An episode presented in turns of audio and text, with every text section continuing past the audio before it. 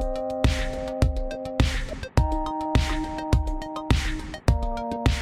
Salut la team podcast, ici Pauline Nenio et bienvenue sur Le Gratin. Le Gratin, c'est un podcast, vous le savez maintenant, pour vous aider dans vos questionnements personnels et professionnels. Les lundis, j'interviewe des personnalités remarquables pour parler de leur réussite et essayer de décrypter avec elles les clés de leur succès. Le mercredi, c'est un peu le moment de coaching par Le Gratin, où je réponds à vos questions sur des thèmes variés autour de l'entrepreneuriat, du développement personnel, des RH, du management, du business de façon générale, du marketing et bien plus encore. Parce que l'objectif, c'est de vous aider à devenir la meilleure version de vous-même. Aujourd'hui, je suis avec Elodie. Après une reconversion professionnelle, Elodie aspire à devenir entrepreneur et créer sa boîte dans le domaine du coaching. Elle est aujourd'hui à un moment clé de son lancement puisqu'elle a l'opportunité de pitcher son projet devant un réseau qui pourra, si elle est prise, la soutenir dans le développement de son activité. Elodie se met donc bien la pression pour réussir son pitch.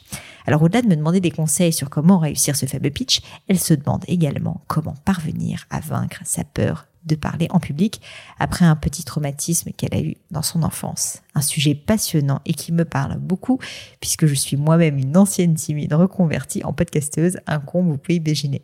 J'ai donc essayé d'aider Elodie au maximum avec les astuces que j'avais moi-même appliquées pour se préparer et briller de mille feux le jour J. Mais je ne vous en dis pas plus et laisse place à cette nouvelle leçon du gratin. Allô Elodie?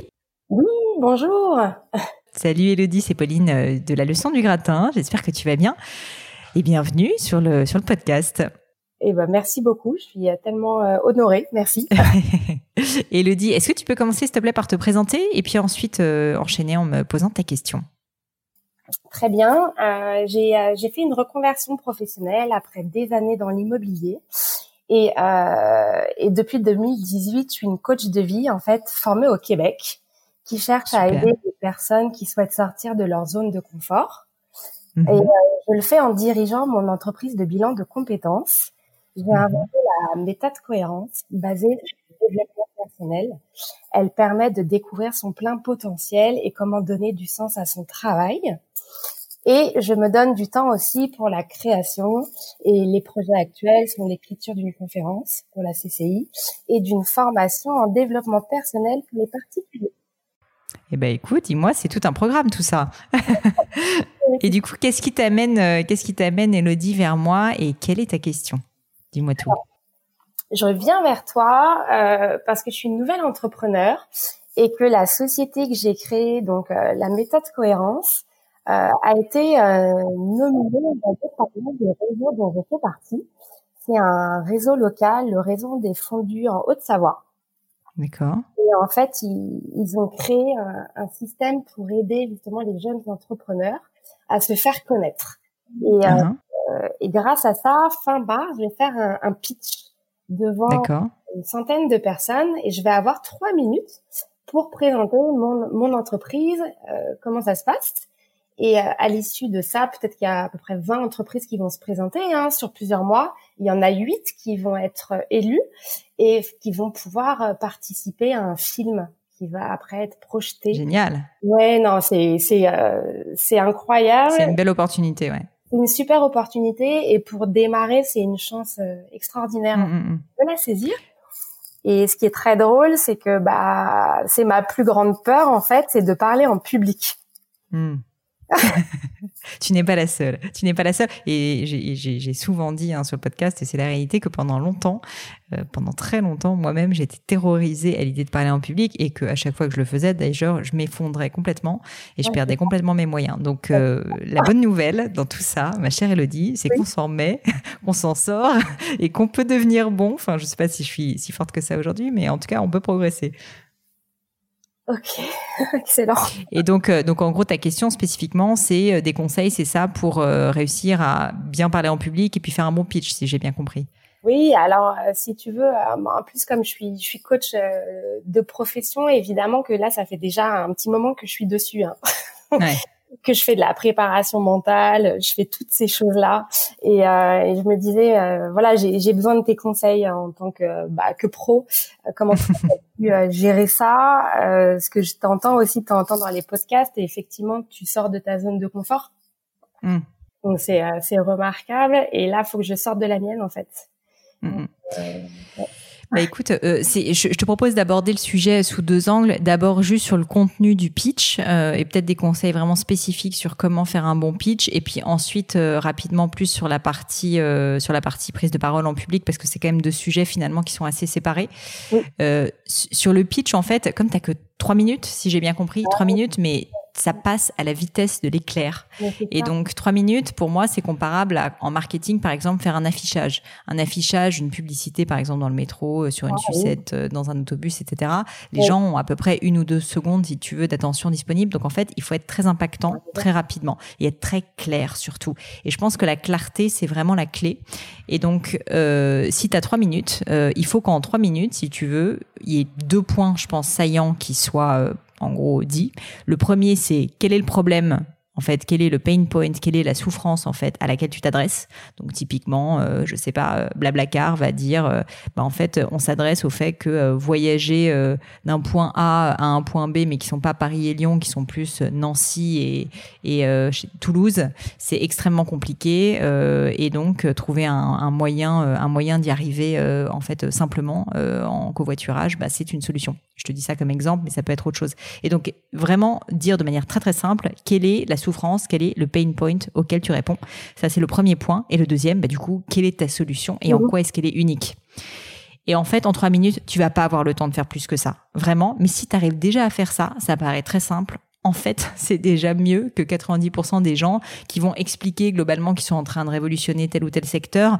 Mais en fait, si tu veux, ça, ce sont des mots qui sont complètement creux. Euh, et d'ailleurs, le mot révolutionner, en général, est à proscrire d'un pitch parce que je pense qu'un investisseur ou quelqu'un qui a l'habitude d'entendre des pitchs entend ce mot à peu près 42 fois par jour. Et donc, ce mot l'horripile complètement.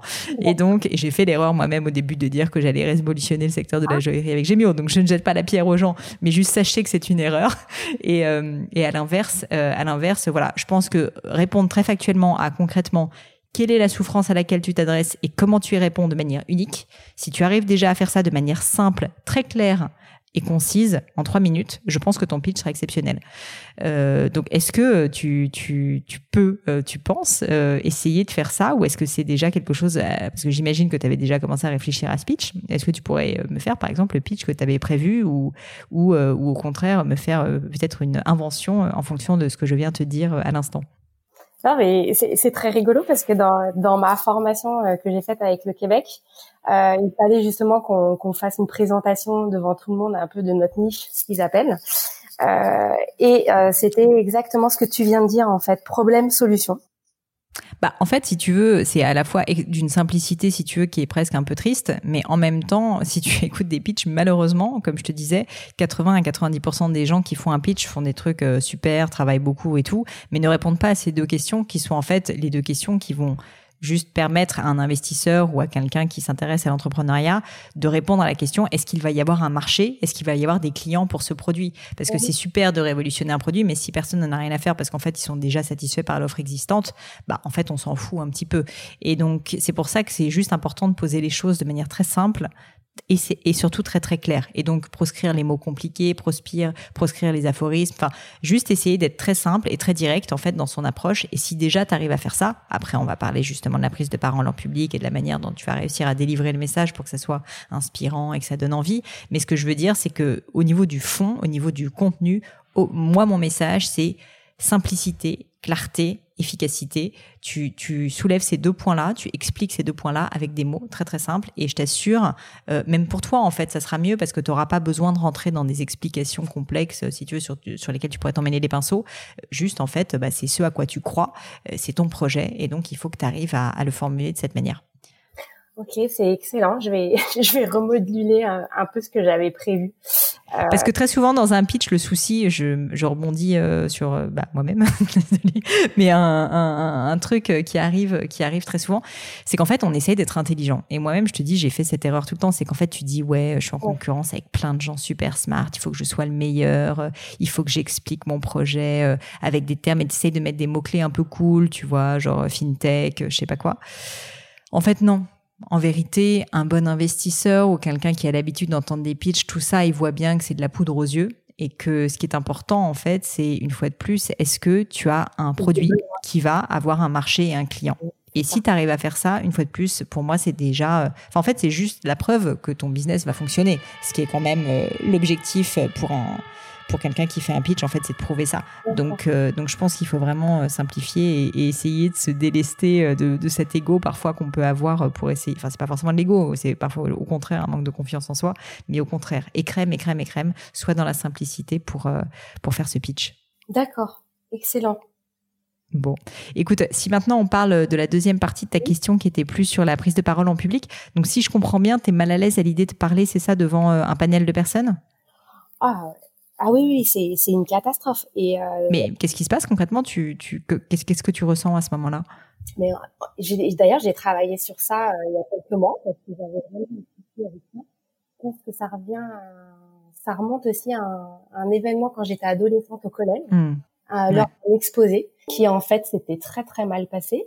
Euh, et depuis, euh, la conséquence, c'est que bah j'ai, je tremble. Euh, euh, j'ai tout mon, si tu veux, tout mon corps, il est vraiment pas bien, il est malade, on va dire.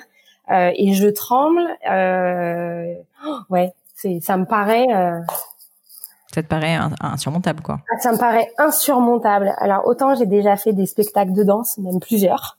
Mm-hmm. Et autant j'ai le trac euh, enfin, j'avais le trac avant, mais j'étais pas seule en fait sur scène. Oui. J'étais pas seule et la chorégraphie, je la connaissais plus que par cœur. Je pouvais la faire en dormant. Il euh, y avait pas de souci. Mais j'arrivais à le gérer, mais j'étais pas seule. Là, le, le souci, c'est d'être seule en fait et d'avoir ce micro dans la main. Tu vois, ce qui est, ce qui est marrant dans, dans cette histoire, enfin, c'est pas drôle, hein, mais c'est, c'est, je pense, très typique et, et c'est important de le souligner, c'est que, en fait, c'est lié à un petit traumatisme, en réalité, et ton cerveau, je pense, a associé la prise de parole seule en public devant un auditoire d'un certain nombre de personnes, bah, à quelque chose de dangereux, parce que, bah, t'as vécu une émotion très forte, certainement de honte, de culpabilité, de peur, enfin, je sais pas, à la rigueur, les émotions, ça dépend pour tout le monde, mais du coup, en fait, ton cerveau a un peu cristallisé, si tu veux, ce moment euh, et, à chaque fois que tu as un moment qui ressemble à ça, bah, en fait, va te faire revivre les émotions que tu avais à l'époque quand tu étais euh, une jeune fille. Et donc évidemment, ce qu'il faut, c'est sortir de ce schéma-là parce que sinon, euh, tu vas être mal parce qu'à chaque fois que tu vas devoir partir euh, à parler en public, bah, ça va être l'enfer. Tu vas avoir des palpitations, tu vas, tu vas transpirer. Enfin, ça va être difficile. Tu vas avoir la voix qui, qui chevrotte, etc. Pour te rassurer, une fois de plus, j'ai vécu exactement la même chose. Même histoire. C'est pour ça que je te dis, c'est rigolo. je me reconnais quand même pas mal. C'est que moi, quand j'étais plus jeune, bon, j'étais plutôt timide naturellement, mais j'avais pas de problème quand même à prendre la parole à l'école. Et un jour, pour une raison que j'ignore, on me demande de lire un texte en classe, donc j'ai même pas besoin d'être intelligente. Il hein. fallait juste que je lise un truc. Et, et je sais pas pourquoi mais je te jure, vraiment, je n'arrive plus à parler. C'est-à-dire que je, je chevrotte, je, je ma respiration était complètement coupée. J'ai dû m'arrêter, mais je, je disais peut-être un mot euh, à la minute, quoi. Et donc là, je vois tous les regards qui, qui se, qui me pèsent, tu vois, sur moi, parce que je vois tous mes petits camarades qui ne comprennent pas, qui ne comprennent pas comment je suis pas capable de lire un pauvre texte. Et donc, euh, je suis complètement mortifiée de honte. Bon, au bout d'un moment, si tu veux, la prof vient à ma rescousse et dit bon, on va s'arrêter là, euh, on va peut-être passer à quelqu'un d'autre. Qu'est-ce que t'as, Pauline et tout. Et depuis ce jour-là, mais je jure, pendant deux ans, impossible de prendre une parole en public. Mais vraiment, je, pareil, j'ai les mêmes symptômes, palpitations, etc. Et ce que j'ai fait, et c'est donc ce que je te recommande aussi pour m'en sortir, c'est que, bah, ce que tu as fait finalement pour la danse, c'est-à-dire que je me suis entraînée. Mais je me suis entraînée en fait dans des conditions qui sont similaires, avec des gens euh, qui, euh, qui étaient plutôt bienveillants. Donc j'ai commencé assez petit, mais j'ai commencé en fait euh, déjà à, bah, en fait à avouer le problème, si tu veux, par exemple à mon entourage, et à commencer à m'entraîner devant quelques personnes de mon entourage. Donc à lire, tu vois, devant quelques personnes de mon entourage. En l'occurrence, c'était des amis à l'école. Ensuite, une fois que j'étais plus à l'aise, quand il y avait euh, trois quatre personnes qui étaient des personnes amies, bah, j'ai commencé à me dire, ok, il faut que je passe à l'étape supérieure, et donc il faut que je puisse m'entraîner aussi devant un panel de gens plus grands. Alors moi, ce que j'ai fait en l'occurrence, ce qui est pas euh, ce que tu auras forcément le temps de faire, mais c'est que j'ai j'ai pris des cours de théâtre. Et, euh, j'avais un rôle minable, hein, j'avais une phrase à dire, mais pour autant, si tu veux, ben, j'avais une phrase à dire devant plein de monde, et donc, ben, ce qui au début était insurmontable est devenu petit à petit quelque chose qui était possible et que j'ai commencé à faire. Ensuite, euh, après ça, ben, je me suis rendu compte d'autre chose, c'est qu'il fallait que je m'entraîne effectivement devant mes camarades d'école parce que c'était dans cette situation spécifique que j'étais euh, vraiment pas bien. Et donc, dans les classes qui étaient des plus petites classes, par exemple, moi j'avais des cours de langue, tu vois, où on était beaucoup moins nombreux, eh ben, j'ai essayé de reprendre confiance en moi en en parlant justement. Alors j'avais expliqué à la prof mon problème et tout, et donc j'étais aussi aidée si tu veux. Et donc j'ai réussi si tu veux petit à petit en commençant euh, vraiment petit avec des amis d'abord et ensuite en montant en puissance avec d'abord ces cours de langue où on était peu nombreux pour aller jusqu'à la classe finale pour à la fin réussir si tu veux à retrouver ma confiance en moi. Ça m'a pris du temps, mais par contre à force d'entraînement à force de répétition, en fait, j'ai réussi à reprogrammer d'une certaine manière mon cerveau pour qu'il n'associe plus ce moment, euh, ce moment de prise de parole publique, tu vois, à cette émotion absolument cataclysmique, tu vois, où j'étais mais vraiment euh, au bord, enfin au bord de l'apoplexie tellement j'arrivais plus à, à, voilà à respirer. Et donc, en fait, mon point, c'est qu'il faut que tu réfléchisses toi. T'es pas dans une école, donc tu vas pas pouvoir faire la même chose.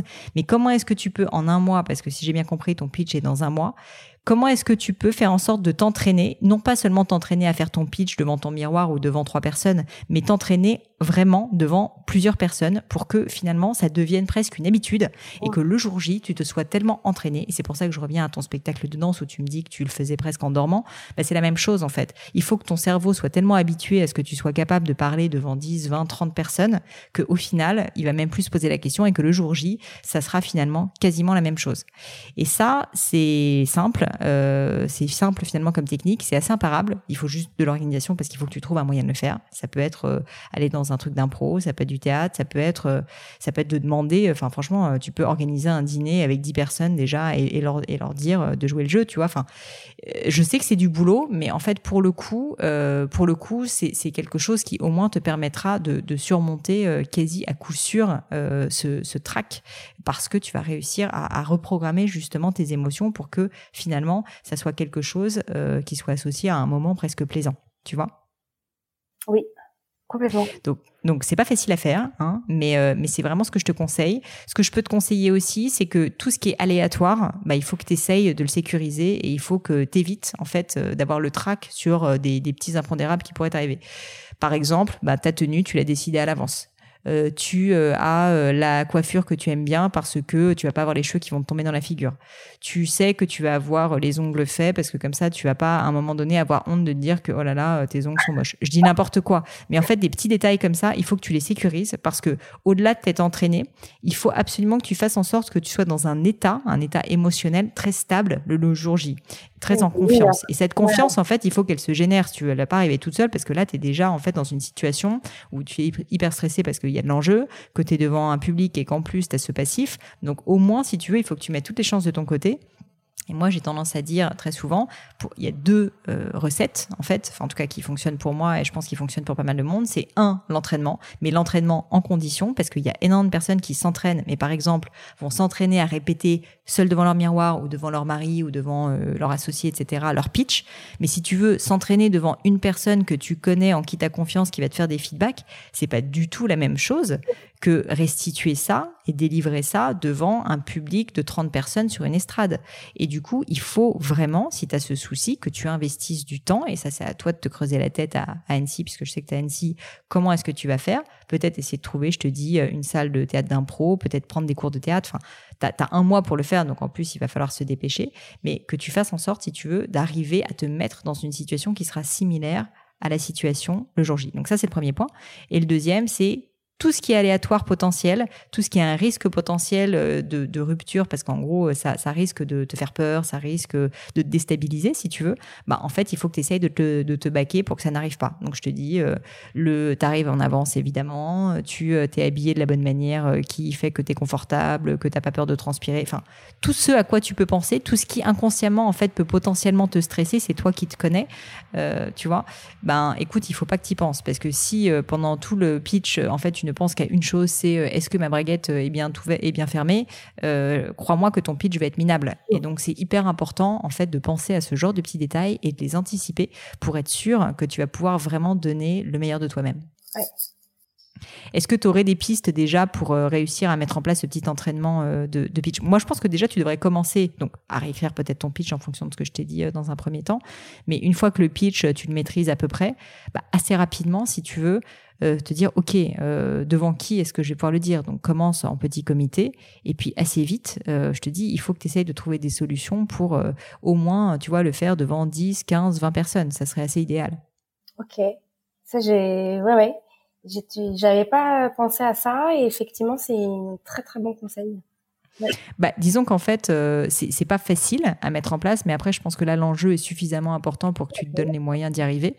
Euh, si j'ai bien compris. Et, là, en fait, ça va vraiment te permettre de passer un cap parce que je pense que ça va te permettre de bah, vraiment de t'entraîner. Tu sais, c'est comme euh, un sportif un sportif, s'il s'entraîne toute la journée, euh, je sais pas, un champion de ski, euh, il est uniquement sur des pistes vertes, bah, en fait, le jour J, si jamais c'est une piste noire, bah, en fait, il va pas très bien performer. Alors qu'à l'inverse, s'il s'est entraîné tout le temps sur une piste noire parce qu'il sait que ça va être une piste noire, bah, du coup, il va être très bon. Bah, sincèrement, c'est exactement la même chose. Et souvent, je pense qu'on oublie que, que tout ce qui est intellectuel ou émotionnel et surtout tout ce qui est prise de parole en public, tous ces détails, en fait, tous ces entraînements, tout ce qui fait que ce moment-là, en fait, tu, peux l'anticiper et tu peux, euh, tu peux le, le, le, pré-réfléchir si tu es entraîné, euh, c'est absolument fondamental. Et, souvent, les bons speakers, en fait, sont des personnes qui s'entraînent énormément. Oui, c'était très, très, très intéressant. je te sens un peu abasourdi. non, pas tout. en fait, il y a un moment tout à l'heure où je me où je me disais, je suis quand même bluffée parce que euh, j'ai eu une prise de conscience il y a pas longtemps sur le fait que ça remontait à l'adolescence, que du coup ça hmm. envoyait une image à mon cerveau qui a créé des conséquences. Donc voilà. Mhm. Et donc moi, ça fait quand même 25 ans que je vis en me disant non mais tu ne parles pas en public et du coup professionnellement je me mettais des barrières etc. Et en fait, je suis bluffée parce que tu disais que toi en fait tu l'avais réalisé euh, assez vite et que tu avais tout de suite rebondi. Donc euh, je trouve ça excellent. Mais et au contraire, tu sais ce que je peux te dire pour te mettre du baume au cœur, c'est je je veux pas euh, dire ça pour moi, mais je pense que beaucoup de personnes qui sont un peu introverties étant plus jeunes et qui ce qui était peut-être ton cas, hein, je ne sais pas, mais moi c'était mon cas en tout cas, et qui et qui ont eu des soucis de prise de parole en public quand ils arrivent à aller au-delà et quand ils arrivent à casser, si tu veux, cette barrière mentale dont, tu parles, en fait, euh, deviennent de très bons orateurs parce qu'au contraire, ils sont complètement libérés et que ils ont à la fois la force d'être euh, tu vois, assez libérés maintenant sur leur manière de s'exprimer assez naturelle, mais en même temps, ils ont tous les avantages aussi des personnes un peu plus introverties, qui sont, qui sont plus empathiques, plus à l'écoute, parce que tu vois, une bonne prise de parole, parole en public, ça on n'en a pas parlé, ça sera pas le cas là pour ton pitch de trois minutes, mais en fait, il faut être capable d'interagir avec le public, il faut être capable de sentir le public, et t'as pas le même discours si tu veux pour tel ou tel public, et d'ailleurs dans ton pitch c'est la même chose. Donc tout ça pour dire que si tu sens par exemple que tu as un public qui est très masculin, très tech, très euh, etc. Ben tu vas peut-être pas exactement avoir la même manière de t'exprimer si tu veux que si jamais tu as un public euh, qui est très, euh, je veux pas faire des caricatures, mais qui est plus âgé par exemple et qui comprendra, qui comprendra rien, tu vois, au secteur de la tech avec lequel il faut que tu sois extrêmement pédagogue et par exemple extrêmement doux.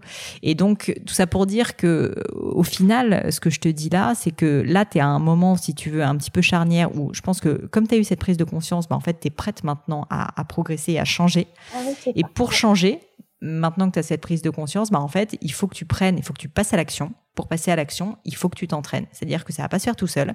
C'est pas parce que tu as eu le déclic que du jour au lendemain tu vas bien parler en public parce que tu as encore ce traumatisme. C'est pas juste parce que tu t'en rends compte si tu veux qu'il va partir.